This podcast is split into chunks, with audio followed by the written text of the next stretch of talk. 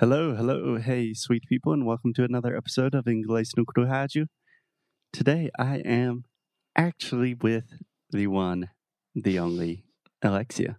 Yay! Hello. How are you, Foster? I'm good. So I recorded a few episodes with Felipe. I'm jealous about it. Just to be clear. No need to be jealous, but I would always start the show. I'm here with the one, the only. Oh, wait. No, I'm here with Felipe. So, first, Alexia, how are you doing? How are you holding up during lockdown? How are things in Portugal? well, we are on a different phase now. Yeah, I would say we're in phase two or whatever. Uh, I think it's phase three already. I don't know. So this means that I am inside the house for two months now. hmm Okay, Uh, so let's take a quick breather to talk about grammar. This means I have been in my house for two months. Okay. Remember, we have what we call the past perfect continuous. I have been, you're talking about something that you started in the past, but still continuing till today. Yes. So actually, today I went to the supermarket, for example. Yeah. Um, Portugal is reopening little by little with small businesses and small restaurants and some stores as well. But to be honest, I'm not comfortable going out and like, hey, life is good again because it's not. so I'm staying inside and I've been much better about it than I used to. I think I got used to. Yeah. All you had to do was buy a hundred plants, and now you're a happy girl. Yes. It's a jungle inside. What about you? Cool. How are you holding up? How am I holding up? Um, not too bad. As we've talked about before, let's see, today we are recording this on May 14th. So it's been like two months for me too. My situation is a little bit easier because I'm at my parents' house. So I have a backyard and I can go run and go on walks in nature. Mm, Yeah, it's okay. I mean, I'm not going to lie, it sucks. I'm really, really tired of it. But what can you do? Yeah. Just roll it with it. Just roll with it. Yeah. Roll with it. Cool. So, Alexia, today I wanted to talk about something that you have been very interested in recently, and that is a new social media platform. And we're not talking about Facebook, not talking about Instagram. no, Facebook is now only for boomers. So Boo, boomers. So, we are talking about TikTok. yes, I'm a TikToker now. Is that what people call it? I don't know, maybe only Brazilians or I have no idea, but I am a TikToker.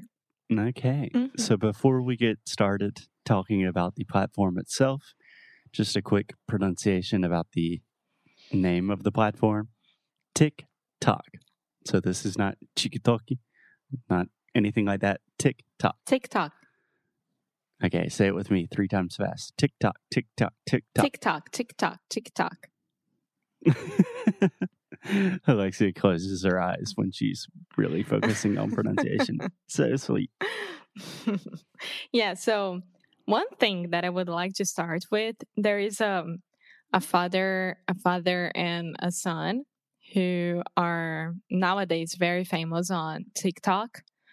And he's from New York. And the way that Mhm. he says like coffee or even TikTok is very different. And his Yeah. son was making fun of him and I, I thought I thought it was really interesting. Like coffee. I have no idea how to say it. Coffee. Yeah. Coffee. Coffee. Yeah. So what a lot of mm, not all New Yorkers, but especially people from Brooklyn, perhaps the Bronx, um, they kind of have that Boston accent where instead of saying things like call coffee, they're saying coffee, coffee, it's like a- coffee. Eh, there we go, coffee. Get a cup of coffee before the cops come. Yeah. A- And TikTok, I don't remember. Maybe it was like Tic Tac, something like that. Yeah. TikTok. I don't know. Yeah, there are a lot of different accents on TikTok. That is something I want to get into. But first, just give us an overview, Alexia, about what is TikTok? Can you compare it to other social media platforms? What do you do on there? Why do you like it? That kind of thing. Okay, so when you showed me the first time a long, long time ago, I was looking at it and I couldn't find a meaning for it, to be honest. Like a bunch of Yeah. young people just dancing in front in front of the cell phone and trying to compete with each other. I was like, there there's a lot of competition already in high schools. Why are they doing this? Besides the rest of high school, which is the worst. Um, so I couldn't understand at all. Yeah. A good phrase in this context is I couldn't see the point. I couldn't see the point. yeah. And I don't know if I still can. yeah. So, just a little backstory. I heard about TikTok on a podcast like maybe six months ago or something. And I showed Alexia because I thought it was really interesting. And we both played around with it for like a night or two and then forgot about it. And now you have gotten back into TikTok and you're officially a TikToker. Yes, I am. So I don't know if it changed because of coronavirus. I have no idea if it's, it has been like that for the past a year or six months. I, I don't know. What I know is that when I scroll, Mhm. can I say that? Yeah. When I when I'm scrolling, I see a lot of interesting things for me, which are, for example, a girl who's from Oregon and she has a farm with four llamas. I have no idea how to say llama still in English. Okay. Let's stop real quick. So, Llama. first, you're talking about a girl from Oregon, which is in the Pacific Northwest of the United States, a place that I really want to visit. And we say llama, llama. So, with just a normal just L, like- llama, Yeah. just like llama. Yeah. so far, llamas, um, Mr. Pig, which is a Mr. Baby pig. Pig. Yes. and what I think is more interesting about these people who are there is the way that they produce um, their content. Mhm. It's completely Content. Content. Content. content. It's different than Instagram. For me, with these people, they are more natural than Instagram nowadays just because they are showing their lives like, hey, Mr. Pig, do you want some food? Ta-da-da-da-da-da. I love you, Mr. Pig. and I have four dogs as well. But it's not like, I need to do that because of my sponsor. Right. Okay, so imagine you were explaining this to, for example, my mom or dad, who they really don't understand Instagram or Facebook or anything that well. I've been trying to explain to my dad, and he calls it like the dance app. Okay, so what would you say? Imagine you were talking to my dad, and my dad is now on Instagram and he just follows like funny golf videos. If my dad asks you, how is Instagram different from TikTok or TikTok different from Instagram? How can you explain that to him? You can find as many as funny things as well on TikTok, but okay, as many as. Um, I believe you want to say just as many funny things. why can't I use as many as? Um, it just doesn't make grammatical sense. So you're trying to say there are as many funny things on TikTok as there are on Instagram, Yeah. Yeah, or you could just say you can also find funny stuff on TikTok. yeah, but I, I, I think that these people who are there, they are not famous at all. They became famous because of TikTok. And there is a girl, for example, she's 16 years old and she dances. The only thing that she dan- that she does is dance. And per video, she has like 5 million likes. And it's like it's crazy. She she 50 million people is following her. Are 50 following million her. people are following her. Mhm. Yeah. and this is crazy. You don't see these numbers on Instagram besides like the most famous uh, influencer of the world, which is Chiara Ferragni from Italy. It's so crazy. So, so crazy. So I think that this is the new app, social media app for Gen Z and millennials, like the older millennials, you know, like us. We are old already for millennials. Yeah. Okay. So TikTok is probably more directed towards younger audiences. Yeah, But- because you can have okay. fun dancing and competing it with each other and posting your dance. And for example, there are a lot of profiles who are dad and daughter or father and son or like the family itself. And it's really nice to see that they are doing the dance together. And Yeah, or just like the you and your lip dad. sync. Yeah, exactly. Or just a lip sync, which is very famous there as well. Okay. So how do you respond to your dad? Dogs in Mel. Portugal. it's fine. Mel is likes his neighbor's dog. She is more than welcome to join us on any podcast. yes. So it does kind of sound to me like, oh yeah, it's similar to Instagram, but it's for younger people and there's a lot of dancing and stuff. Is that a good way to describe it, or is that really missing something? No, it's missing something because for me, there is there is a profile of a scientist, like a teacher from some school that I have no idea, and he's always in the lab and showing us like different things that you could do in the lab with water and some gases or something like that. And I never had this experience back in high school, and I'm learning with him. Like it's so cool. So TikTok, you can dance, you can lip sync, and you can go to chemistry class. And speaking about us, what we do, of course, with languages, there are a lot of people who are really digging into accents and different words for the same language. And it's so interesting to see it.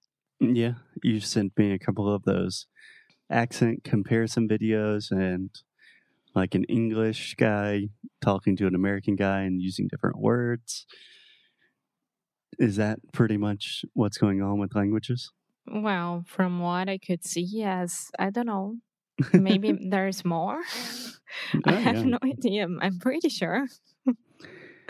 Cool. So, can you give a few examples of accounts that you follow and you like? You've already mentioned that there's this girl that lives on a farm in Oregon and she has a friend, Mr. Pig. It's super fun and super cute. I always like when you send me those. Are there other accounts that you like to follow? There is a dog trainer. Oh, She's yeah, awesome. Is awesome. She's very awesome, and she teaches what you should like the basic things with- that you should do with any dog. And she's not that famous at all. I found her on by chance. Yeah, you can say that. Um, and there is this father and son from New York that the son makes fun of his father. And there is a daughter and his father and he, and her father. It looks like he was from circus. From the circus. Yes, because he has those big balls that he can walk on top of it, and he's always jumping on things uh, like trapezio, and I have no idea how to say that. And he's Trapeze. yes, and he's extremely young, so his daughter and my dad looks at him and he's like, "This guy is awesome." So he's can like an acrobat. Yeah, and it's crazy. it's crazy.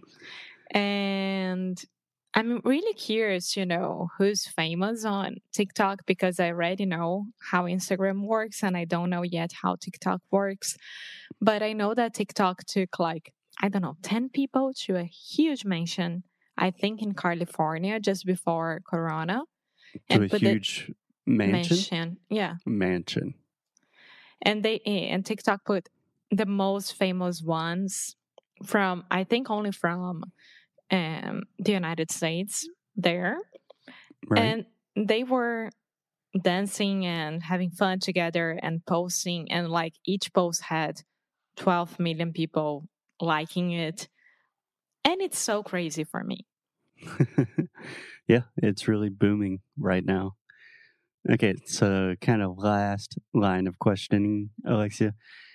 I've noticed on TikTok, not only with the videos, like you can tell the videos are produced in a different way. They're short, but it's kind of like this real time point of view, like action camera. What's the difference with the way you record videos on TikTok? Like, do they have special tools Yeah, compared to just options. recording a video on Instagram? on Instagram you don't have options like I think that nowadays you can cut like you're talking and then you can stop and then you can go back. But with TikTok you can cut put on effects and you can make it as simple as 15 seconds or more than 1 minute. And for example there is one challenge that is called I'm bored in the house. I'm in the house bored. I'm bored in the house. I'm in the barn. Huh? Eh, eh, and, and then you say like that, and it's so funny to see because most of people are like, Most people? people are like sitting down on the sofa and then cuts. Is sitting down on the toilet and then cuts. He's drinking some beer or and then it cuts and go to the computer and it's so funny to see how people can be so creative it's amazing. Yeah. So TikTok has a lot of like challenges where people will do the same dance or the same kind of And pet challenges as well. pet challenges, for example. You have a song um, about your dog, and then you have to, or about your pet, and then you have to film this song with the the the beep, like With the beat. Yeah, com um, exatamente. Eu tô ficando muito confusa. With the beat. With the beep. um, perfectly. So at the end, you can do the boop on its nose. so you you can gotta see a the lot beep of with the boop. you can see a lot of pets just looking at their owners like, "What are you doing, human? I'm just sleeping here. Why you're doing this to me?" Awesome. So TikTok has a lot of fun things. They have challenges. They have different pronunciation analyses. They have pigs on farms. A little something for everyone. Yeah, and just to finish this episode about TikTok for me, the most amazing thing is there is a girl, a 23 years old girl, A 23 year old girl. a 23 year old girl, and she's so smart, so smart. I think she she is studying arts, Mhm. and she's from Texas, and the way that she speaks, um, her English, and the way that she communicates, and her expressions for me, it's a it's so so much important. For example, she's always It's saying so much important. then nothing It's so important. Yeah, you just want to say it's so important. You could say it's so much more important than something else, Yeah, but in this case, tinha it's so okay. It's so important. it's so important. And that's it. I'm having fun. I'm learning a lot. And I love to see the pronunciation challenges with American and British people. awesome. So everyone, go check out TikTok. We can maybe include some of your favorite accounts in the show notes. And any last recommendations with TikTok? Yeah, go ahead. Don't be ashamed of having another social media because we are here for that. Let's go, millennials. okay, I think that's a great place to end today. We will talk to you guys tomorrow. Bye.